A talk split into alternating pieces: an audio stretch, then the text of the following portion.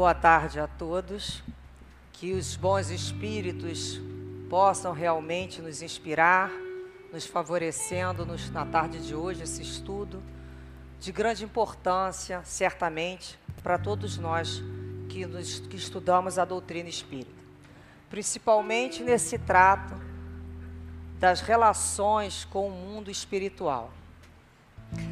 Para entrarmos mais a miúde, vamos pedir permissão para retornar né, à questão 525, onde Kardec pergunta assim: Exercem os espíritos alguma influência nos acontecimentos da vida? Alguma? Os espíritos respondem: Certamente, pois que vos aconselham. Questão 454. Influem os espíritos em nossos pensamentos e atos? O plano espiritual respondeu: muito mais que imaginais. Influi a tal ponto que de ordinário são eles que vos dirigem. Isso é para nós percebermos a, o potencial de influenciação junto aos encarnados que o plano espiritual possui. 464. Como distinguir se um pensamento su sugerido procede de um bom espírito ou de um espírito mau? Resposta: Estudai o caso. Os bons espíritos só para o bem aconselho. Compete-vos discernir. Então, é da nossa competência fazer essa distinção, esse tom psíquico, né? Quando aqui encarnados, nós olhamos um para os outros e temos as nossas primeiras impressões, boas ou ruins, nossos preconceitos visuais, fulano é assim, deve ser assado, e por aí vai, nos deixando levar por aparências, títulos, religiões. No plano espiritual, fora da carne, o espírito não conta mais com essa aparência. Com o que que o espírito conta? São as vibrações, com o próprio pensamento, o tom psíquico de cada um.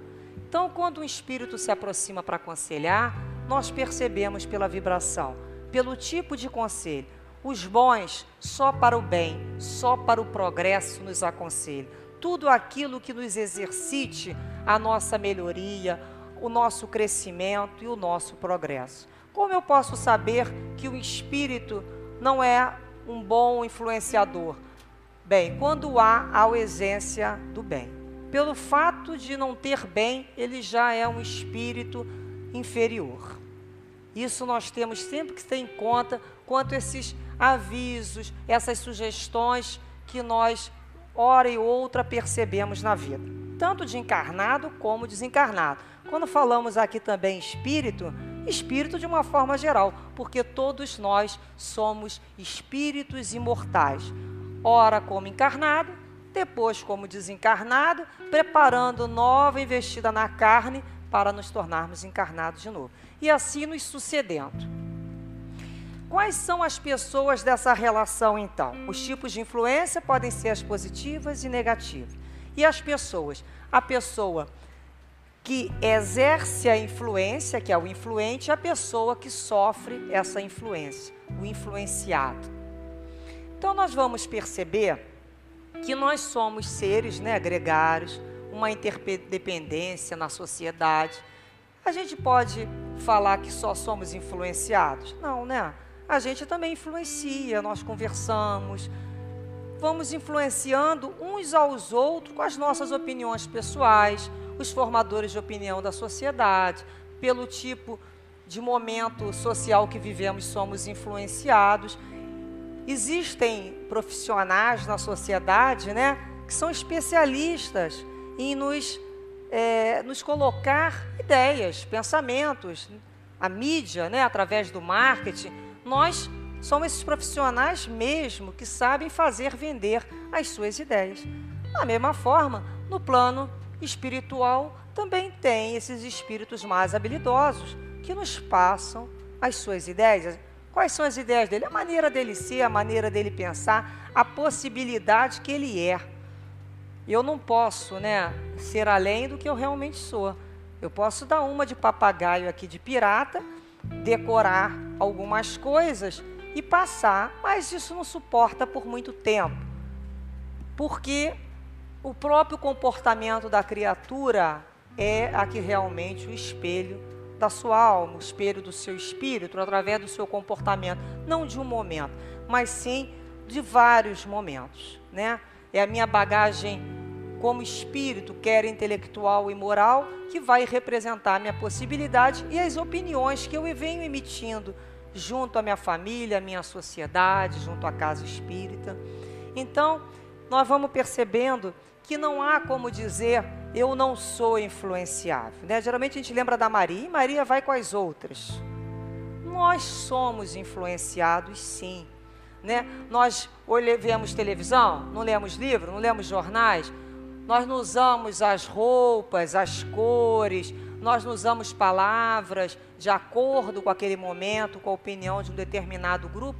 Usamos. Podemos sim discordar e não acatar, mas sofremos processos de influência e influenciamos. A nossa mente nem é só passiva, mas deve se exercitar para ser uma mente ativa, uma mente que exerce influências positivas, pois sobre isso teremos responsabilidade a cada pensamento que emitirmos, a cada imagem mental que vamos criar na cabeça do outro. Nós temos que ter noção dessa responsabilidade. Nós, para entendermos um pouco desse mergulho no fluido cósmico universal, onde todos né, convivemos e trocamos nossos pensamentos e emoções, nós trouxemos o exemplo do, do rádio.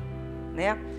Então, de milhares de, de estações, é, partem vibrações, milhares de estações partem vibrações, que quando são captadas por um aparelho receptor, ela é transformada em som, aquelas vibrações. Que aparelho receptor é esse, no caso desse exemplo? O rádio. Então, as estações emitem lá as suas vibrações e esse aparelho receptor capta e transforma isso em som. Então, nós vamos perceber que sintonia nós vamos chamar de sintonia o ato de pôr esse aparelho receptor em consonância vibratória com essa estação. É quando a gente pega o rádio, naquela peçazinha dial, né? E a gente fica lá tss, tss, experimentando a estação que nós estamos querendo captar, a vibração, a onda. Então a gente põe em consonância vibratória com esse aparelho receptor a onda, a vibração daquele momento. Qual a, a sintonia que você quer, né? Você escolhe lá, rádio tal, né, número tal. Nós não fazemos isso com os nossos dials do rádio. Da mesma forma, saindo desse rádio, o que, que é a nossa mente? A nossa mente é um grande rádio receptor, cheio de antena, captando as emissões, as ondas que nos chegam cruzando os espaços, que não se misturam, não se confundem, e nós captamos. Que nome tem isso? Pensamento. Pensamento do outro.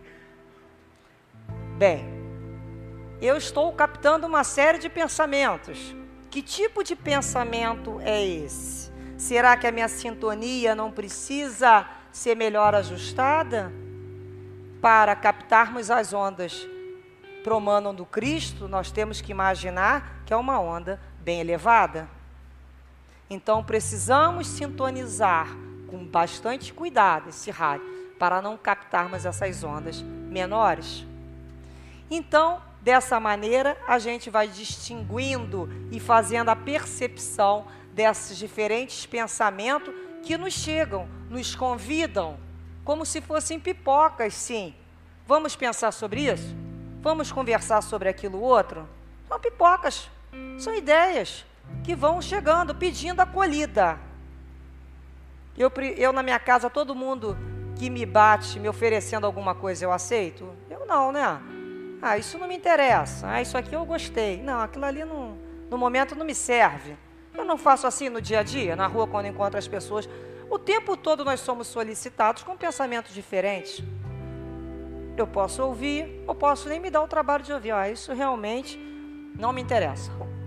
Somos claros naquilo que queremos. principalmente na minha mente, que é o lugar que eu tenho, né? Do meu ser que eu tenho maior cuidado, é o meu jardim.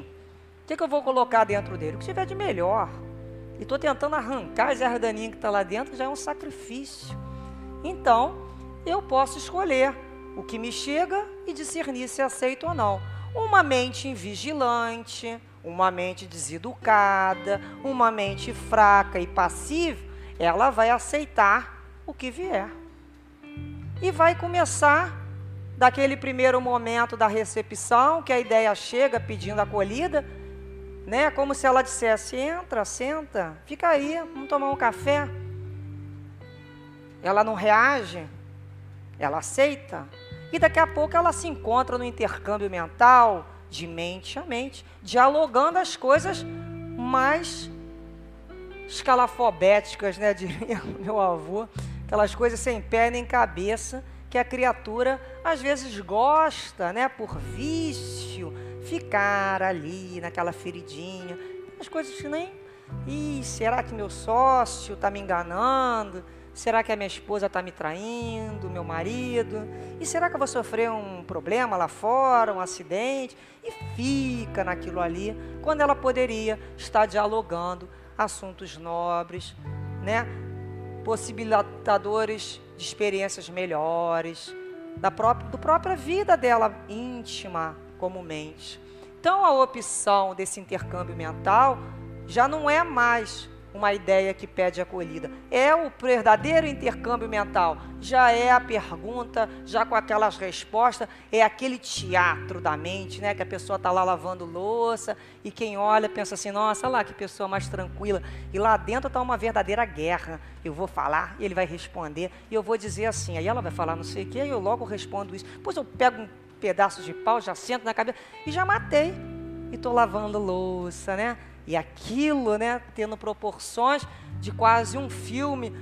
E a louça a gente não quer nem que termine, porque tá bom. Né? Tá bom. Tá bom por quê? Será que a gente não está se viciando nesse tipo de pensamento nocivo? E depois, e depois, reclamar com quem? Se fomos nós mesmo o grande palco que alimentamos essa situação. Ah, mas o pensamento chega, o pensamento chega para eu discernir se ele me é interessante ou se ele não é interessante. E eu, ele pode me atrair, mas eu tenho que aprender a escolher o que é melhor para mim. Então, eu busco os recursos da prece, ajuda do plano espiritual, canto uma musiquinha, canto o nome de flor, faço qualquer negócio, contanto que eu consiga sair daquela faixa que eu permiti entrar. Foi uma permissão. E essas, depois de ter intercâmbio mental, vão começar as síndromes, né? Dessa própria aproximação que nós permitimos de alguma maneira com esse plano espiritual nos influenciando e inclusive no momento do sono, quantas pessoas vão deitar, né, a hora de dormir, não se preocupam em oferecer à mente um alimento para o espírito, um direcionamento, né? Que eu possa vir para o Leão Denis trabalhar, que o, meu, que o meu guia, que o meu benfeitor espiritual possa me levar para locais de estudo, de curso, de trabalho, pedir esse direcionamento. Outros preferem dormir e ir à cata de emoções na hora do sono, irresponsavelmente, como se descrentes de culpa. Eu estava dormindo. Não, o espírito se deixou fazer essas buscas, né? De algumas maneiras até de baixo teor mesmo, porque foi uma permissão do espírito antes de dormir. Então nós vamos perceber e quantos de nós somos implantados durante o sono sugestões e acordamos como sugestionados mesmo. É aquela dia que a gente acorda e fala: Nossa, hoje eu acordei com uma vontade, né? De quê? Três pontinhos. Cada um sabe com quem se entendeu ou sem, com quem se desentendeu no plano espiritual. Responsabilidade da pessoa. Nós vamos percebendo que é o problema até desse contágio espiritual. Por que contágio espiritual? O que, que Jesus falou? Vigiai e orai vigiar minha mente. Por que vigiar? Eu sou melhor do que esses espíritos inferiores? Não. Não é melhor não, nós somos até muito parecidos nos nossos defeitos. Mas o problema maior é que além das mazelas espirituais que eu trago marcada em mim, eu vou acrescentar outras, né? Eu às vezes só era uma pessoa é, avarenta. Aí, na minha avareza, eu atraio um espírito avarento, que além de avarento, ele faz uso de bebida, que eu não fazia. Olha o problema. Atrai o outro lá, que além de avarento, ele tem uma compulsão pelo sexo. Eu não tinha, passei a ter, pelo contágio, pela presença, pelas ideias que está me dando, por essa troca. Então, já nos bastam as nossas mazelas para que venhamos né, buscar outros. Por isso, a questão da vigilância. Não é porque somos melhores, não. Não vamos ficar numa redoma. Temos que aprender a conviver com todos, mas saber dizer sim, sim, não, não. Não tenho medo da minha opinião. É a minha opinião, né? É quando a gente se põe até para o plano espiritual. Não. Essa ideia não mais. Até já serviu. Hoje não me serve mais. Então, quando Kardec vem com essa questão, a partir da 532 até 535, nós vamos perceber a preocupação no sentido de traduzir para o plano espiritual as nossas perguntas mesmo, né? Nós somos assim. O espiritismo não inventou isso. Nós vamos lá no antigo Egito, vamos encontrar as pessoas com os iniciados Ísis e Osíris. Nós vamos na Grécia, vamos encontrar as pitonisas, nós vamos, podemos encontrar Sócrates conversando com seu gênio particular, buscando essa influência. Na Bíblia, o próprio Saul, quando se encontrava com a médio de Endor, buscava conversar com Samuel. Não era assim? Buscando o quê? Dizer coisas, me diga coisas, me influencie. Me fale da minha vida particular, me fala da minha vida moral. Os pedidos eram os mais diferentes. Nós vamos para a Idade Média, nós vamos encontrar vários que foram que, espíritos, aliás, médiuns, que foram queimados na fogueira por permitirem esse intercâmbio. Então, isso sempre existiu. Essas perguntas sempre existiram. Nós sempre fizemos perguntas. Nós como que um pensamento mágico nos pudesse isolar de fazer o trabalho que nos compete, como entregando para esse plano espiritual a possibilidade de resolução. Às vezes é assim, né? Não vou dizer que é com todas as pessoas, mas acontece. O que queremos com esse plano espiritual, na realidade? Nessa questão 532, ele pergunta assim: tem os espíritos o poder de afastar de certas pessoas os males e de favorecê-las com a prosperidade? Olha só, afastar o mal e atrair prosperidade. Pensamento mágico, não é? Lei do menor esforço. Eu não quero mal nenhum, não quero perder nada, não quero sofrer nada e quero tudo de prosperidade, porque eu mereço. As pessoas falam assim, né? Eu mereço. A gente fala mesmo, eu mereço, baseado em que a gente não sabe bem, mas algumas pessoas falam, porque eu mereço. Como se não ter prosperidade fosse da parte de Deus com a gente uma punição. Conforme a gente vai amadurecendo, a gente vai percebendo que não é bem assim, né? E nós vemos até que existem livros aí hoje em dia, até em moda, livros que dizem para a pessoa pensar firmemente, positivamente e esperar chegar à prosperidade. Olha, vai pensar muito, né? A gente sabe que essa pessoa vai ter que pensar muito, porque sem trabalho, sem esforço, é uma coisa que a gente lê e fica pensando. Vai gastar tempo de pensamento assim para conseguir uma casa e sem dizer nada de ninguém, mas a gente tem que parar e refletir um pouco sobre o que a gente está propondo uns aos outros. Vamos ter pensamentos sadios, pensamentos positivos, pensamentos construtores. Vamos aprender a movimentar essa energia ao nosso redor para conquistar, sim.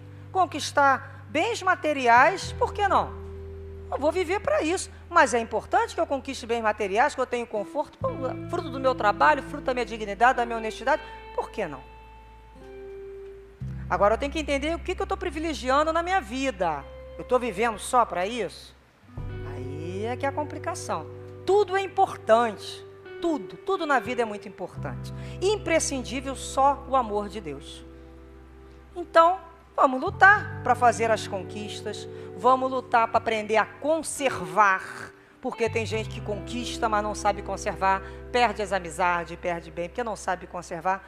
São lições, a lição da conquista, a lição da conservação, e a lição mais difícil foi o que Cristo nos ensinou. A lição de renunciar em nome de Deus, da vontade do Pai. Difícil, essa é a lição. Que nenhum espírito vai conseguir se transformar em espírito superior sem a vivência dessa renúncia em nome da vontade do Pai. Então, os espíritos, após essa pergunta de Kardec, se era possível só favorecê-los com bens e afastar o mal, os espíritos responderam de todo não, porquanto há males que estão nos decretos da providência. Amenizam-vos, porém, as dores, dando-vos paciência e resignação. Então, paciência e resignação, coragem, força, energia para suplantar os problemas, para enfrentar aquela situação. Ninguém vai tirar a pedra do meu caminho, não, porque me cabe. Essa pedra fui eu que coloquei ontem. Eu tenho que tirar. O mérito também é meu. Se eu tirar essa pedra, vão me arranjar outra, não vou saber passar pela outra. O que, que adianta? Então, depois eles falaram assim: Ficai igualmente, sabendo que de vós depende muitas vezes poupar-vos aos males, ou quando menos atenuá-los. No livro dos médios,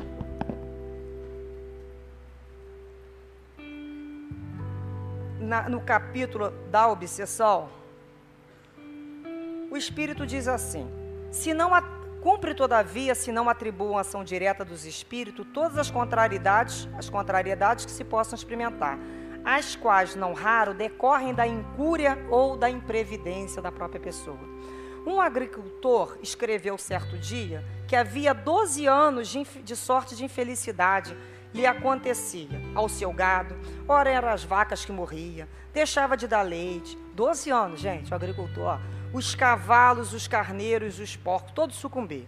Ele fez muitas novenas, que em nada remediaram o mal, do mesmo modo que nada obteve com as missas que mandou celebrar, nem com os exorcismos que mandou praticar. Persuadiu-se então, de acordo com o preconceito do, dos campos, de que lhe haviam enfeitiçado os animais supondo-nos, sem dúvida, dotados de um poder esconjurador maior do que o da cura da sua aldeia, pediu o nosso parecer. Foi a seguinte a resposta que obtivemos: A mortalidade ou as enfermidades do gado desse homem provém de que seus currais estão infectados e ele não os repara porque custa dinheiro. E ele colocando culpa no plano espiritual. Aí a gente que não mora no campo vai lembrar daquelas pessoas, né? Que perde uma coisa e fica em casa pulando. Já viram pulando? Pedindo para São Longuinho achar uma moeda, achar uma caneta, achar a chave do carro. Será que se ela arranjasse uma gavetinha para colocar a chave, um, um, um potinho para colocar as moedas, um lugar certinho para colocar outra coisa. Na hora que ela fosse sair, ela não encontraria aquelas situações, gente? Ou as pessoas, ah, deve ter um trabalho. Vivo perdendo a hora, o ônibus se atrasa, o engarrafamento danado. Será que ela já percebeu, né? Que mora numa cidade hoje em dia super engarrafada, que os horários não são muito bem respeitados. Será que não cumpre a ela levantar mais cedo? Do que ficar botando culpa no plano espiritual? Então a louça quebrou, será que não era para ter mais cuidadosa? Então, será que nós não temos esse hábito, né? Desde a época da lenda de Adão, de botar a culpa na Eva, Eva vai bota na serpente e vai por aí botando culpa nos outros, de vez de assumirmos a parte que me cabe, é minha responsabilidade. Peraí, se eu estou chegando muito atrasado, sinal que eu estou sendo uma pessoa muito negligente com o horário. Eu preciso cuidar disso. Então a vida vai mostrando, não é porque isso acontece não, para quê? Para te mostrar que você precisa dar uma atenção melhor naquela situação. Então, depois ele fala assim, o plano nessa questão 532. A inteligência Deus vos outorgou para que dela vos sirvais, e é principalmente por meio da vossa inteligência que os espíritos vos auxiliam, sugerindo-vos ideias propícias ao vosso bem. Mas não assistem senão os que sabem assistir-se a si mesmo. Esse é o sentido dessas palavras. Buscai e acharei, batei e se vos abrirá.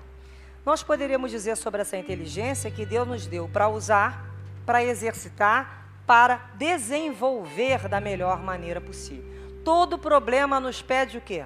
Solução. Problema é, pede solução. E nós temos que ter como cristãos soluções cristãs. Né? A Goga está na minha, minha frente, em outro tempo eu eliminava para sair da minha frente. Hoje eu não posso mais eliminar, porque a solução que me pede é uma solução cristã, é uma solução fraterna, é uma solução mais de molde, com os padrões do Cristo que eu pretendo e quero e busco seguir. Por isso eu reencarnei, senão não teria reencarnado, para fazer modificações de padrões mentais meus. Eu vim para modificar padrões antigos. Então essa inteligência, os problemas, me chamam a raciocinar, a pensar mais. A necessidade é a mãe de quem? Da criatividade. Por isso o brasileiro é tão criativo, né, gente? A gente é super criativo, nós temos muitas necessidades. E isso vai nos desenvolvendo. São estímulos exteriores que fazem a gente pensar melhor. E não deu certo dessa maneira, vamos tentar de outra. E vamos tentando. Nós vamos tentando até achar uma solução.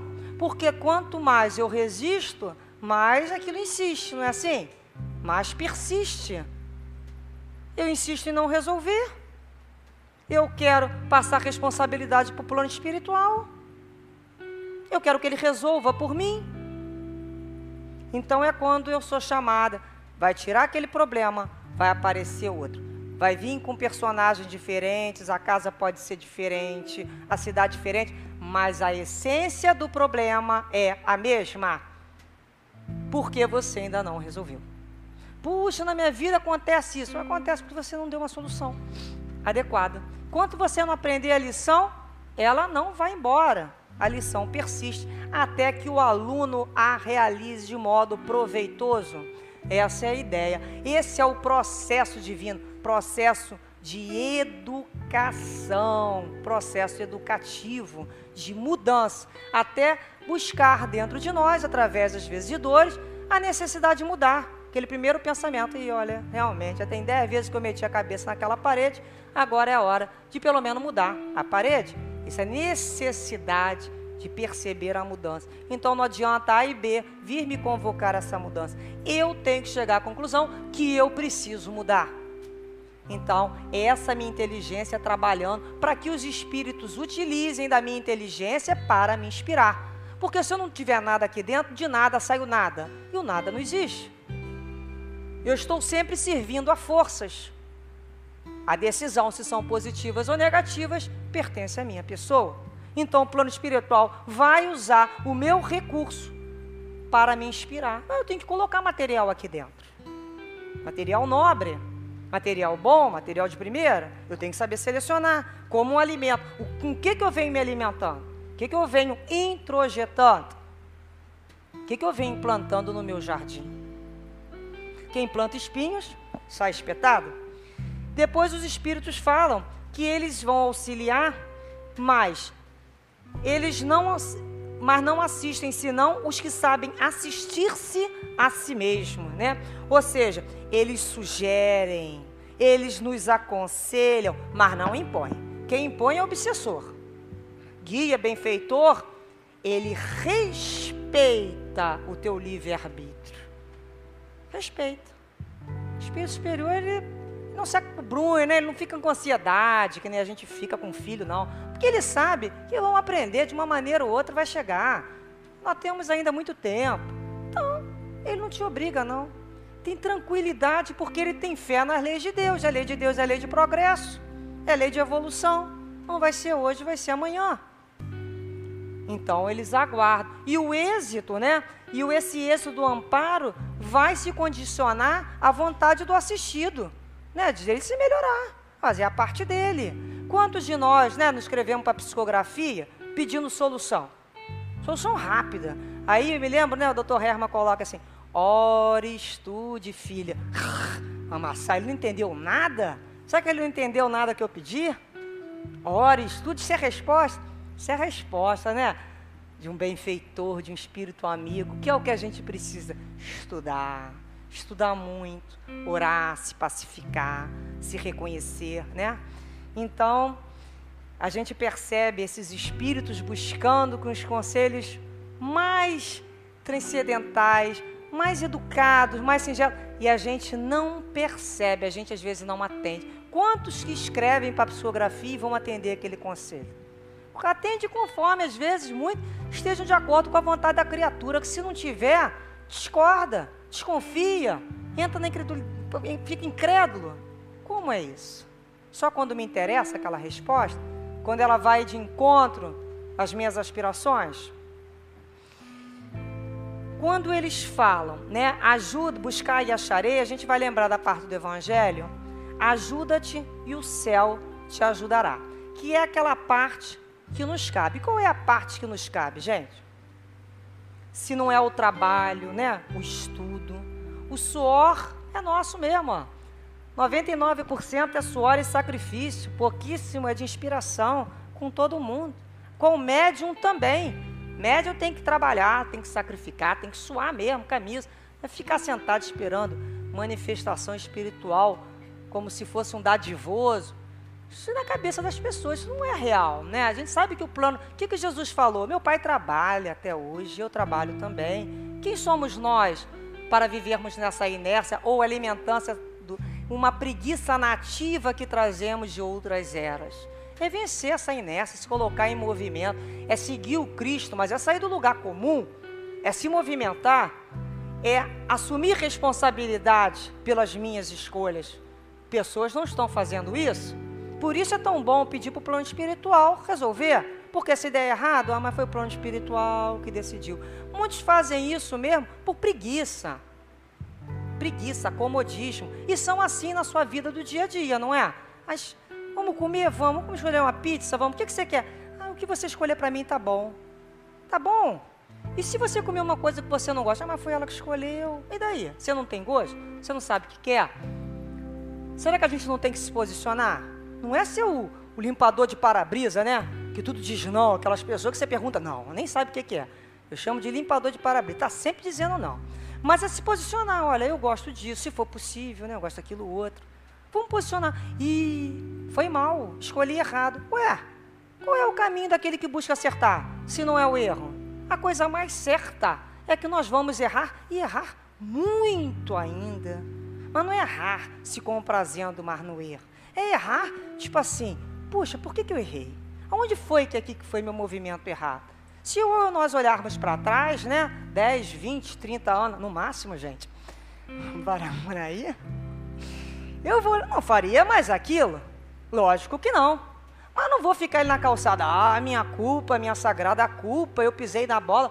Não é nada disso não, eu fiz o que eu podia fazer de melhor naquela época, eu não tinha condições de fazer melhor. Eu não conhecia, eu não sabia, eu não refletia. Hoje eu já faço um pouquinho melhor. Que Deus queira e que com certeza daqui a tantos anos eu vou fazer muito melhor. Eu não podia oferecer outro fruto da minha árvore ainda, não tinha maturidade espiritual. Por que essa de ter vergonha do meu passado? Eu costumo dizer que eu não repetiria, até porque não coadunamos mais o mesmo pensamento. É como se aquela personalidade cresceu. Mas me vergonhar fez parte da minha experiência, me serviu como experiência, né? me fez chorar, me fez acordar. Foi por aquela dor que eu acordei? Por que vergonha? Eu tenho, me arrependo, eu tenho que reparar o que eu fiz, me responsabilizando, discernindo. Eu vou fazer uma escolha. Eu escolho. Eu escolho. Por que, que o outro vai escolher isso para mim? Eu escolho, eu assumo o risco da escolha. Então, às vezes, nós vemos realmente perguntas para o plano espiritual né? Que cor de carro eu compro? Nós já podemos fazer essas escolhas. Eu já posso escolher com que pessoa eu quero me relacionar. Acima de 15, 16 anos, está todo mundo sabendo com quem está se relacionando? Que tipo de pessoa é essa? Ué, a própria experiência tem que me deixar, eu tenho que refletir mais nessas relações? O que, que a vida está me chamando? Se posiciona. Como é que se conhece a maturidade de uma pessoa? Pelo discernimento que ela possui na vida, pelas escolhas que ela faz. Não são mais pelas respostas que ela dá, pelas perguntas que ela formula. Que tipo de pergunta nós vamos fazendo? Como se fosse um processo de maêutica. É isso por isso. Mas por quê? Por isso. Mas por que, que eu fiz isso? Por aquilo outro. E nós vamos até a essência da nossa causa geradora de dores. Então as consequências estão aí, mas a causa, nós sabemos: falta de fé, orgulho, egoísmo e seus auxiliares. Então nós vamos começando a perceber: ajuda-te, faço a minha parte, minha parte com boa vontade. Boa vontade, sacrifício e perseverança. Boa vontade é o que? É vontade boa. É aquela vontade que fala: a partir de amanhã vou levantar mais cedo, porque eu quero me exercitar, porque eu quero fazer uma oração com mais calma, porque eu quero ler aquele livro, porque é uma vontade determinada. Não é, ah, eu quero emagrecer, eu quero levantar cedo. Gente, a gente não vai a lugar nenhum, né? Aí o relógio toca, a gente, ah, amanhã, né? Contanto que amanhã seja dia 32 de fevereiro. Então, a gente começa a perceber que nós temos que fortificar essa vontade. Como é que essa vontade vai ser forte? Se não for com o despertador tocando meia hora antes. É meia hora só, mas é a partir de meia hora que você fortifica a tua vontade. Na outra semana, tu bota ele 45, passa mais duas semanas, bota ele uma hora, e vai aos poucos, quer comer tudo uma vez só? Né? Mas a gente não quer. A gente quer tomar uma pílula para não ter que fazer exercício físico, para não ter que dizer não à comida, né? Mais rápido. É mais rápido. E a gente quer inventar situações e quer pagar por elas. E quer pagar até para o plano espiritual, contanto que me dê uma solução, que eu não tenha que ter essa vontade determinada. Que eu não tenha que fazer sacrifício, suar, suar. Eu quero aprender, eu quero conquistar, eu vou suar. Eu vou passar tempo lendo, eu vou gastar olho, eu vou gastar tempo, eu vou gastar cor. Sim, eu vou suar. E eu tenho que ter perseverança, porque na primeira vez geralmente eu levo não, na segunda eu levo não, mas um dia eu vou levar sim, de tanto que eu vou conseguir fazer melhor aquilo. Então eu não posso falar para o plano espiritual, eu quero passar num concurso público, só que, vírgula, eu não tenho tempo para estudar. Vocês já imaginaram os outros guias espirituais brigando mas o meu pupilo vem se dedicando há três anos no cursinho. E o seu? Mas o meu, tadinho, ele é pobre, ele tem que trabalhar. Vocês já imaginaram essa confusão? Não deve existir, né, gente? Então, o plano espiritual não vai fazer a prova para ninguém. Porque se ele vai usar a sua inspiração que tem na sua cabeça, se não tem nada, não tem nada para sair na hora da prova. Só o seu nome. Se você não errar. Então nós temos que ficar mais né, ligado nesses pedidos para não passarmos um papel assim de crianças ingênuas. Vocês já imaginaram eu chegar para o meu chefe e falar: olha, eu quero receber meu pagamento todo mês, mas eu estou sem tempo nenhum de vir trabalhar. Eu estou cheio de problema em casa, meu filho está dando problema, eu tenho que arrumar um encanamento. Mas você, eu tenho coragem de fazer isso? Eu tenho coragem de chegar para um professor e falar: olha, não tem como estudar para a tua prova, vai me dar 10, eu tenho que passar de ano. Eu não tenho essa coragem. Da mesma forma, vai conversar com o plano espiritual dessa maneira, gente? Só porque a gente não está vendo, mas eles estão vendo a nossa cara, deve fazer assim, hum, tá certo. Então, a ideia é pensar e agir. Antes de sairmos disso, uma outra coisa que as pessoas buscam é garantia, né? Elas vão escolher. Olha, meu Deus, eu vou escolher isso. Mas você me garante que esse casamento vai dar certo? Me garante que se eu mudar de emprego, eu não vou ser mandado embora no próximo? Me garante que esse novo carro não vai dar problema na máquina? Gente, que garantia é essa que a gente tanto quer na vida, hein? Aí na psicografia só faltam, né? Deve ser assim, acredito eu. Mandar um papel, olha, tá aqui a sua garantia. 60, 90 dias. Não há como. Isso tem aí fora, né? Fazemos, amarramos, desamarramos o trabalho em 24 horas, 48 horas, ou seu dinheiro de volta. A garantia sou idiota. Não é assim? Não tem garantia de ser de hoje. É que garantia? A garantia que está tudo certo, a garantia que a tua escolha foi a melhor que você fez. E que se não foi aquilo, vai ser outra experiência que você vai vivenciar tão boa quanto a anterior. Porque nem tão importante quando chegar no final da viagem é viajar. É olhar o que está acontecendo. Que história é essa de fechar os olhos para chegar lá? Vamos olhar essa viagem, vamos olhar nossas experiências, vamos olhar nossos erros, vamos ter mais ternura com a gente, ternura. Olha, eu não sou esse negócio que vocês imaginam que eu sou, não. Ó. Ainda sou isso aqui mesmo. O meu benfeitor, eu costumo dizer que ele não desanimou de mim, olha só. Ele até hoje, ele acredita investe em mim. Eu vou desistir de mim? Eu não desisto. Por mais que digam, Estela, você não tem jeito. Tenho sim. Tenho, eu tenho jeito. Todo mundo tem, eu também tenho. Um pouquinho mais calmo, mas temos, todos nós. Então, nós temos que tomar cuidado com essas ideias com o plano espiritual, dessa troca, dessa permuta, dessa mercandância que existe.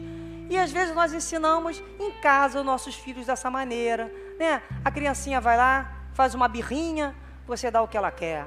Ela sacode lá os brinquedinhos no chão, você cata. Ela cospe aquele prato não sei aonde, você limpa. Mais tarde ela briga com o professor, você reclama com o professor dela. Ela fala mal da escola, você tira ela da escola. Ela briga com o um amiguinho, você fala que o erro é do amigo que é mal educado. Mais tarde namora, você bota a culpa naquelas pessoas para ele ter sido infeliz. Mais tarde são os amigos que levaram ele para o mau caminho. Será, gente? Será que nós não temos uma responsabilidade também de ensinarmos essas crianças a fazer escolhas, a amadurecer?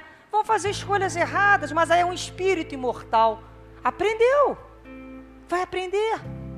Não adianta nós minimizarmos essas situações para que mais tarde se tornem adultos frustrados, porque não fizeram escolhas, porque não cresceram. Eu conheço gente que não sabe se gosta de café forte ou fraco. Que você me der, mas por quê? Não sei, para mim tanto faz. Porque a mãe escolheu. Que a mãe escolheu comer o feijão, porque a mãe diz, tá frio, bota um casaco. Ele não escolheu nada. E vão se tornar adultos inseguros para fazer escolhas. Confio em Deus, mas tenho que confiar em mim. E mesmo dando errado, vou confiar que na próxima vez eu vou escolher certo. Eu tenho que ter confiança em mim para viver. Se eu não confiar em mim, como eu vou viver? Confiando na opinião de A e B? Eu vou ser muito frustrada. Depois eles continuam dizendo nessa mesma resposta: Sabeis ainda que nem sempre é um mal o que vos parece sê-lo. Frequentemente, do que considerais um mal, sairá um bem muito maior. Quase nunca compreendeis isso porque só atentais no momento presente ou na vossa pessoa. Então, nem sempre o mal é aquilo que nos parece ser, principalmente as pessoas que perderam o voo, né, do avião que despencou. Elas acharam que perderam o voo da, daquele mal aparente, elas ficaram super felizes. E quantas vezes na vida, quando ele fala que não percebemos isso porque só olhamos o momento presente e a nossa própria pessoa. Quantas vezes um mal que ocorreu lá atrás na nossa vida, hoje a gente para para refletir e fala: puxa, Ainda bem que eu passei por essa situação. Eu saí dessa situação fortalecido. Eu saí dessa situação com uma experiência de vida melhor. Eu saí dessa situação com mais condições de enfrentar outras. E saí dessa situação desiludido, né? Como é bom quando a gente é desiludido, né? Não, gente, graças a Deus eu me desiludi. Tem gente que fica triste, né? Puxa, fulano foi uma desilusão que eu passei. Pô, dá graças a Deus, você passou uma desilusão. Olha a palavra, né? Desilusão. Você perdeu a ilusão. Estar iludido é viver no erro. Você estava iludido. Que bom que você perdeu a ilusão. Você passou a conviver com uma outra realidade. É esse o processo de crescimento que dói? Dói. Ser desiludido dói porque crescer dói, porque se parir a cada dia com possibilidades novas é um parto e parto dói. Já diria, né, Eric Fromm, né, a cada dia nos parir uma pessoa nova e uma pessoa melhor. Então é quando a gente entende esse mal e fala: se não fosse dessa maneira, eu não teria acordado. Vocês já repararam quando a nossa vida é um dia de sol, borboletas no parque, as crianças estão bem, o casamento está ótimo, dinheiro no bolso, eu não tenho tempo, né, gente, para vir em lugar nenhum, nem para rezar. Eu... A gente faz assim, né? Na hora que a gente leva aquelas trauletadas, né? A gente, a gente olha para o céu nem que seja para reclamar. Por que você fez isso comigo? Primeiro movimento da criatura. Por que eu? É injusto, né? Injusto significa Deus foi injusto comigo. Ele me escolheu para sofrer. Aí depois dali, a gente vê que essa rebeldia, ou fica nessa casa da rebeldia e desencarna assim mesmo, espírito rebelde, problemático e perturbado, e vem para cá na sexta-feira, dia da desobsessão, ou para, reflete, fala assim: puxa vida, isso deve estar tá tentando me ensinar alguma coisa, né? O que, que eu tenho que aprender? O que, que isso está buscando em mim? Um entendimento, uma reflexão, parar, parar para pensar em Deus.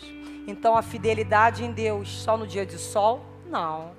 Eu tenho que ser fiel a Deus na hora da tempestade, na hora da sombra, na hora, né, que eu me sinto como aquela palmeira secular que roda de um lado, roda para o outro, sim. Pareço que vou desmontar, mas a ventania acaba. Aquilo ali foi para melhorar aquele ambiente. Novos ares, um novo sol vai chegar e vai me encontrar em pé. Essa é a postura do cristão aquele que é fiel ao Pai.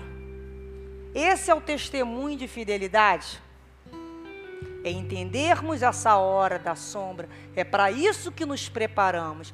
Todos vamos passar por esses momentos. Quem não passa, podemos ter escolhido uma vida sem sofrimento, mas que não vai ter maiores acréscimos. Vocês já viram crianças naquele videogame? Engraçado que ali elas não nos chamam, né? Ali elas nos dispensam. A minha mente ainda não está digitalizada, então o meu nem me convida. E de uma fase, ele passa para uma outra fase. Que outra fase é essa, gente? É mais fácil ou mais difícil? Mais difícil. E quando ele vence aquelas fases, ele vai para uma mais difícil ainda. Vocês já perceberam que cada hora buscam resolver problemas mais difíceis? Assim devem ser as nossas encarnações reencarnamos para dar soluções mais rápidas, melhores, mais objetivas, mais condizentes com os padrões do Cristo. Não mais aquelas soluções, sai da minha frente, eu te tiro a qualquer custo. Não. São outras soluções que a vida nos pede. Então, muitos desses males que sofremos é que viemos parar numa casa espírita. Eu fui uma que aqui parei, né? Há umas décadas atrás, pedindo para tirar um negócio de mim tirar um negócio de mim. Chorava, mas tira essa mediunidade de mim. Aí você descobre que ninguém tira, né? Isso não se tira, isso aprende. A doutrina espírita te ensina. E hoje eu falo, graças a Deus, aquilo tudo aconteceu, aquele pavor, aquele choro, aquele desespero me trouxe aqui. Graças a Deus vivenciei as minhas dores, porque sobrevivi, porque tive confiança em Deus em cada situação que se apresentou. Se não estaria até hoje, né, no meio-fio de algum lugar chorando e achando que meu pai foi injusto, entrando na casa da rebeldia, e nós sabemos que a rebeldia é o primeiro passo da loucura. Gravem isso. A rebeldia é o primeiro passo da loucura. Ainda somos espíritos rebeldes? Somos.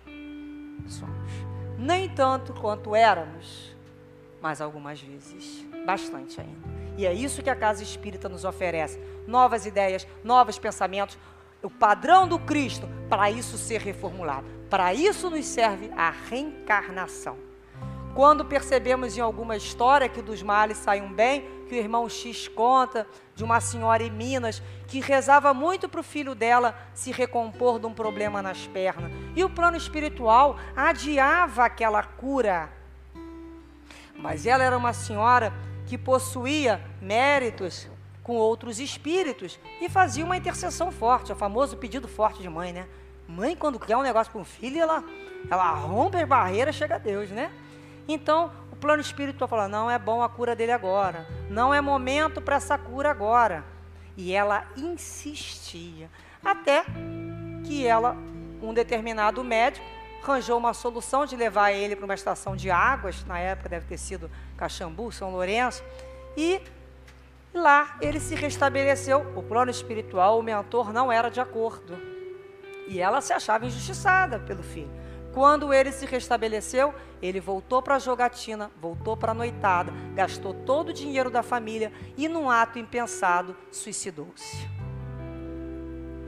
Enquanto ele estava doente, ele refletia. Enquanto ele estava doente, visitas, amigos espirituais encarnados, as visitas doentes, faziam com que ele orasse, pensasse, refletisse. Por isso que às vezes na casa a gente fala: por que não acontece a cura para todos ao mesmo tempo? Que nem sempre a doença não é do corpo, é necessário que se cure a alma. Esperar um pouco, vamos confiar mais nessa vontade de Deus, na vontade do plano espiritual. Vamos fazer a nossa parte. Vamos fazer a nossa parte. Vamos ao médico, vamos fazer os exames, vamos ao, plano, ao passo de cura. A nossa parte. Mas confiar na vontade de Deus. Com calma, sem ansiedade, com a certeza. Nós vamos nessa questão 533, quando eles perguntam se os espíritos podem fazer com que obtenham riqueza Podem os espíritos fazer com que uma pessoa obtenha riqueza, isso aconteça? E os espíritos responderam: algumas vezes como prova. A gente sabe que a riqueza é uma prova dificílima. Quem quiser né, conhecer no céu e inferno a história da Condessa Paula, né? Uma mulher rica, mas que antes vivenciou muitas encarnações no sacrifício, na renúncia, na pobreza, para aprender a ter resistência para a prova da riqueza. Nós sabemos que é uma prova muito difícil. Então, eles falaram que podem como, como prova. Quase sempre, porém, recusa. Recusam como se recusa às crianças a satisfação de um pedido inconsiderado. Vocês já imaginaram tudo que os nossos filhos, nossos netos, nosso sobrinho pedisse, a gente atendesse? Isso é amor? Não saber dizer não? Dizer não também é amor, não é? É processo de educação. A gente tem sim a gente tem não, a gente tem hora para tudo. Então, da mesma forma, é o plano espiritual. E sabe, quando a gente pede a Deus, peço. A oração, eu louvo ao Pai como doador de todas as minhas possibilidades. Eu peço. Pedir não é impor, eu solicito. Pai, eu gostaria, né? Eu imagino que eu necessito. E no terceiro momento, eu agradeço. Agradeço com que sentimento? Primeiro, que o Pai não deixa uma prece, uma oração sem ser ouvida. Com essa confiança. E segunda, com reconhecimento. Que reconhecimento? Que vai ser feito o melhor para mim. Porque só o meu Pai sabe o que é melhor para mim. Só Ele conhece as minhas reais necessidades. Eu tenho as ilusões sobre a minha personalidade, mas só Ele sabe o que é melhor. Então é quando eu tenho essa confiança. É, era o que era melhor para mim. O espírito assim resignado, ele caminha melhor. Então, no plano espiritual, no livro dos médios, ele, ele sobre essa questão se o plano espiritual resolve, tem uma nota aqui de Kardec que fala assim, sobre se os espíritos podiam dar conhecimento, né, aos encarnados, tá bom? Aos encarnados sobre as descobertas e falaram assim, olha, Houve até é, o conhecimento mais aprofundado do espiritismo acalmou a febre da descoberta. No princípio, toda a gente imaginava poder fazer por meio dele. Houve até quem chegasse a pedir aos espíritos receita para atingir e fazer nascer os cabelos, curar os calos dos pés. Conhecemos muitas pessoas que, convencidas que assim fariam fortuna, nada conseguiram senão processos mais ou menos ridículos. O mesmo acontece quando se pretende, com a ajuda dos espíritos, penetrar os mistérios da origem das coisas. Alguns deles têm sobre essas matérias seu sistema que não vale mais do que o dos homens e aos quais é prudente não dar acolhida senão com a maior reserva. A opinião do espírito é a opinião dele, com a possibilidade, com o conhecimento, com a bagagem dele. Então vamos nos ocupar de pedir, sim, coragem, resistência, fé, isso, que reforce a nossa vontade, que renove a nossa fé com alegria, para não sermos aqueles trabalhadores. Tenho fé, mas olha, eu vou lá né, para pagar o que eu devo. Não, gente, com alegria, porque se eu me iluminei, eu quero mais é contagiar com essa iluminação todos aqueles que se aproximem de mim. Eu quero dividir o que eu sei. Porque se isso me ajudou, vai ajudar outros. Então não basta crescer nem progredir sozinho Contanto que todos possamos ir juntos, porque nós somos um grupo. Quem vai chegar primeiro? Eu não quero, costumo dizer. Cheguem vocês e me aguardem por lá. Para nós terminarmos, quando ele fala aqui, olha, quando algo de venturoso nos sucede, é o Espírito nosso protetor que devemos agradecê-lo? Resposta: agradecei primeiramente a Deus, sem cuja permissão nada se faz. E depois aos bons espíritos que foram o agente da sua vontade. Nós vamos lembrar dessa parte aqui quando a gente vai para o passe de cura, né? Vamos agradecer a Deus, mas aos espíritos daquela sala, né? Aqueles mensageiros que tão carinhosamente nos dedica a sua parcela, né? De amor, de sustentação.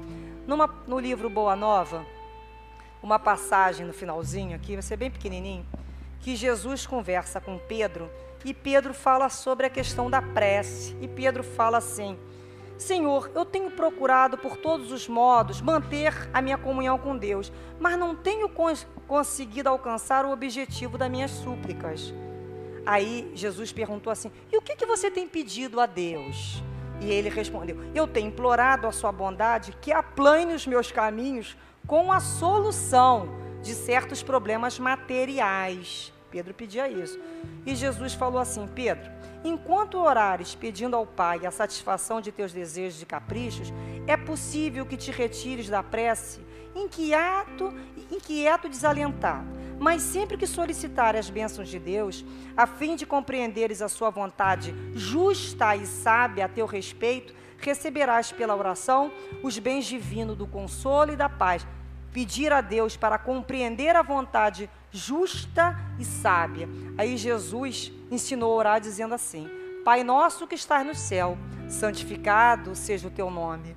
E ponderando que a redenção da criatura nunca poderá se efetuar sem a misericórdia do Criador, considerada a imensa bagagem das imperfeições humanas, ele continuou: Venha a nós o teu reino dando a entender que a vontade de Deus amorosa e justa deve cumprir-se em todas as circunstâncias. E acrescentou: Seja feita a tua vontade, assim na terra como nos céus, esclarecendo que todas as possibilidades de saúde, trabalho experiência chegam invariavelmente para os homens da fonte sagrada da, da proteção divina, prosseguiu. O pão nosso de cada dia dai-nos hoje mostrando que as criaturas estão sempre sob a ação da lei de compensação e que cada um precisa desvencilhar-se das penosas algemas do passado. Obscuro pela exemplificação sublime do amor, acentuou. Perdoa-nos as nossas dívidas, assim como nós perdoamos aos nossos devedores. Conhecedor, porém, das fragilidades humanas, para estabelecer o princípio da luta eterna dos cristãos contra o mal, terminou a sua oração, dizendo com infinita simplicidade: Não nos deixes cair em tentação e livra-nos de todo o mal, porque teus são o reino, o poder e a glória para sempre. Assim seja. E que dessa maneira, no fim do nosso estudo, possamos dizer, né, que Deus renove a nossa fé nos momentos onde somos chamados a testemunhar a nossa fidelidade a essa vontade e misericórdia do Pai, com a certeza que somos todos amparados, com a certeza que de todos temos os benfeitores e guias espirituais. Criamos um espaço psíquico para eles na hora das nossas preces. Aprendamos a falar, mas aprendamos também a ouvir os seus conselhos um momento de paz interior, onde a criatura busca se equilibrar consigo mesmo, dentro de todas as suas possibilidades e das suas dificuldades.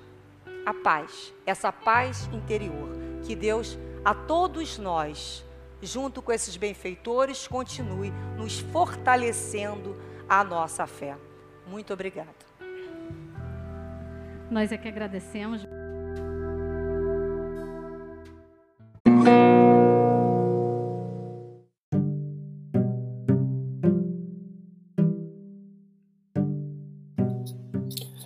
Este é o podcast Maristela Santos, Reflexões Espíritas. Buscamos compartilhar reflexões sobre os ensinamentos e mensagens de amor e consolação da nossa querida doutrina espírita. Nesse podcast, desenvolvemos dois programas principais. Diariamente, pela manhã, disponibilizamos reflexões de até 20 minutos sobre importantes mensagens de espíritos amigos, psicografadas por Chico Xavier, como as séries sobre os livros Calma, Coragem e Jesus no Lar. E toda quarta-feira divulgamos uma palestra espírita, gravada ao vivo sobre os mais variados temas espirituais. Os episódios podem ser acessados no Spotify, Google e Apple Podcasts e nas principais plataformas agregadoras.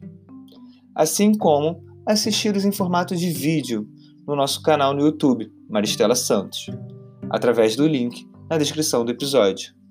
Esperamos que esses estudos possam te fortalecer e fazer companhia nesse período.